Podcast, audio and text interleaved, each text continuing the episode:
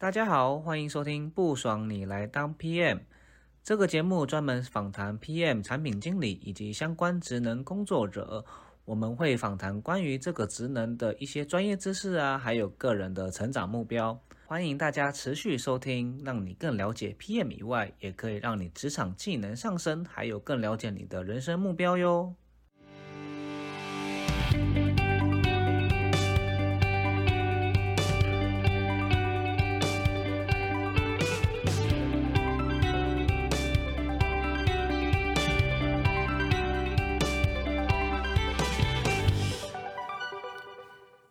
那不然我们现在来演一个情境剧好了。哦，好紧张哦！这是什么？这是肥皂剧吗？好好，我先我先来叙述一下这个故事的情境啊。这个故事呢，就是发生在疫情刚开始的时候。那假今天你是一位系统厂的 PM，那呃、嗯这时候啊，因为疫情嘛，那工厂在 China，然后因为隔离的关系，所以工厂的人力还就是非常的紧缩。那你也记得那个时候航运是非常的满的。那嗯、因为这样的关系，所以我们的今天要送到客户的那边的样品测试机 delay 了。这时候，嗯、我们的主管就是嗯、我们叫他 Michael 好了，我们的 Michael 主管呢，今天想要跟你开一个检讨会。他今天说：“哎，Unis 啊，你知道客人都 escalate 过来说，为什么的 shipping delay 一个礼拜？你可以告诉我这个原因在哪里吗？”在就是雪上加霜。谈的情况是应该要十二月或要出到呃客户的手上，不然就会有巨额的赔款。那当时就是我们工程师很紧张，老板也很紧张，全部人都非常紧张，因为看美国那边的 schedule 就是一定 delay 的状况。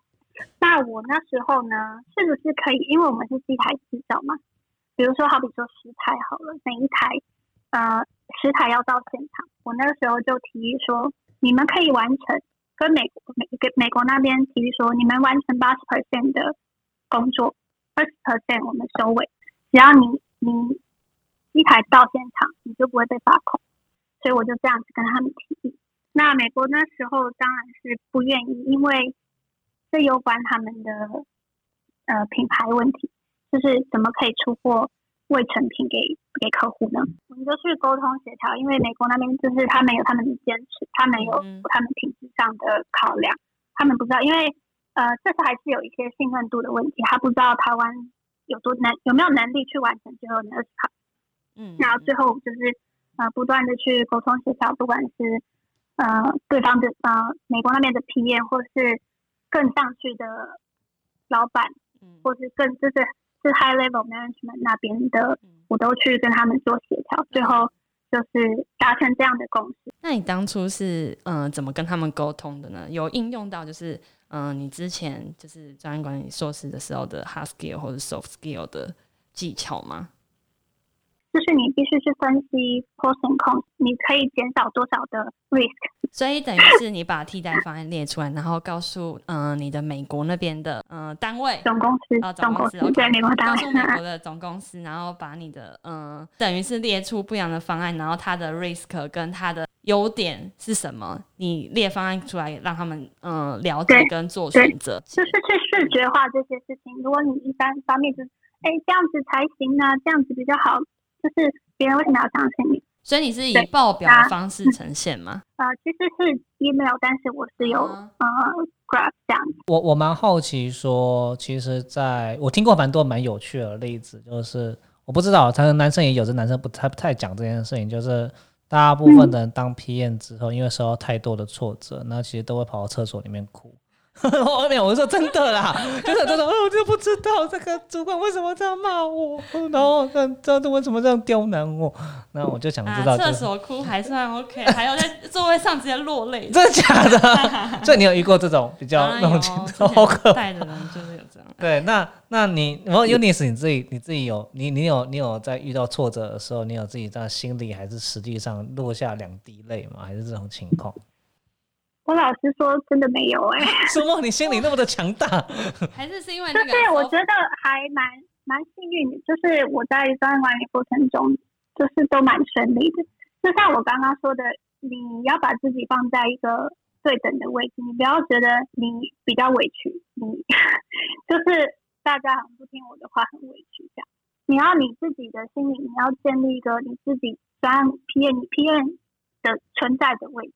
哎，这样那我就很好奇啊。你你工作中都没有，就是专案的同事都没有遇到那种很软烂的人哦，就是哦，不要，我就是我就是要摆烂啊。我遇过哎，这种就是我也遇过哎，这种这种人就是你很难跟他合作。那不然怎样？你就跟我老板讲啊。对啊，我就不要做，啊不然你叫别人来做。对对对对，他们正常就是说，我不然你叫别人来做啊。你我薪水就领这一些啊，而且这就这真的这样跟我这样讲，不然你薪水要给我吗？我就呃，所以你是想怎么样？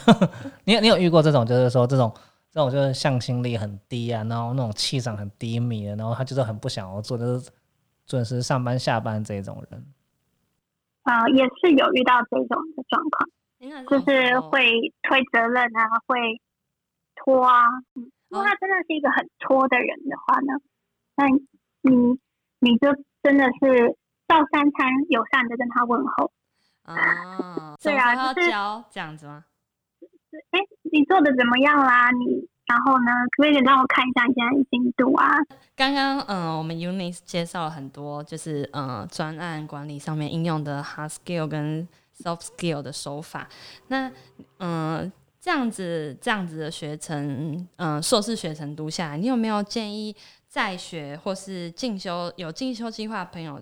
特别去攻读这样子的专案管理硕士嘛，或是说，嗯、你会建议，嗯、在什么样的情况下的听众朋友去读这样子的学位？嗯，我觉得如果你对专案管理非常就是非常有兴趣，想要深入的研究的朋友，我觉得可以去试试，就是呃去读国外的专案管理硕士学位，但这个成本就是比较高。但他们也有出，比如说短期的课程，比如说我的那个学校，它第一个学期的课程就是比较 certification，它并不是一个学位，但是它会给你一个证书，这样就是修过专案管理的证书。那其实就是这样子的证书，就跟 Google Project Management 的那个证书很像，很类似。嗯那我觉得这样子的课程对呃班上班的主来说，或者一般想要转职 PM 的人来说，就是我觉得已经很够用。嗯，我我想要问一下说如果今天时光倒流，嗯，这样讲也不太对。好，好，我们今天假设你你今天是你本人好了，然后当你今天已经知道说你今天没有，你今天还没有读硕士，那你今天知道有澳洲专管理硕士，然后你今天有 PMP，你今天知道有 Google 的 PM 课程，如果今天再让你选择一次的话，你会选择哪一个？我还是会选择专案管理硕士，还要赞哦！我以为是说我不想再读了，然 后因为它不只是在学术上的，就是研究学术上的教学，它还 practical 的去练习专案管理这个技巧。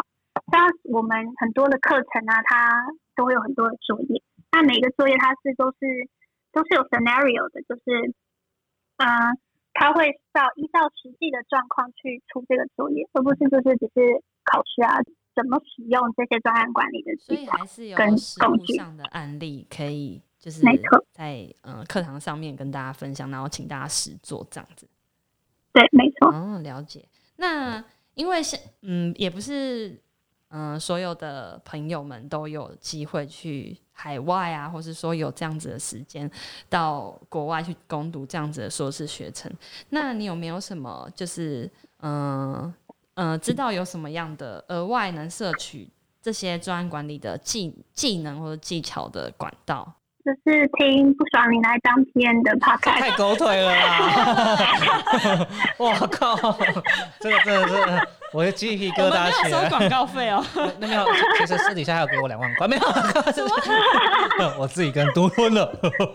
没有啦，就是说，呃，大人学的 podcast 也是我常常会收听的。那两位主持人也是专案管理背景出身的，那也可以去上网搜寻一些专案管理的线上课程这样。那当然，刚刚说的 Google 的那个 Project Management 的 Certification 也是一个很好的学习学习频道这样。市面上的那个专案管理课程，因为呃之前公司有派我去呃上了一门专案管理的课程，这样子的课程它就是教你如何使用那个 Excel 的图表，然后去怎么做那些漂亮 fancy 的图表这样。那我觉得这样子的专案管理课程呢，就不是真正在教你理解专案管理的逻辑思维。对，那这种课程呢，可能就是比较不适合想要学习档案管理思维的人这样。其实我也我在年年轻的时候有学过这种课程啊，那我自己是蛮 蛮蛮不推荐的，因为他那种就是很。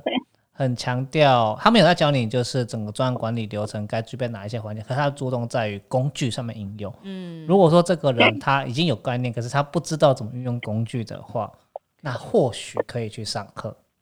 对，他着重在的就是重点不太一样。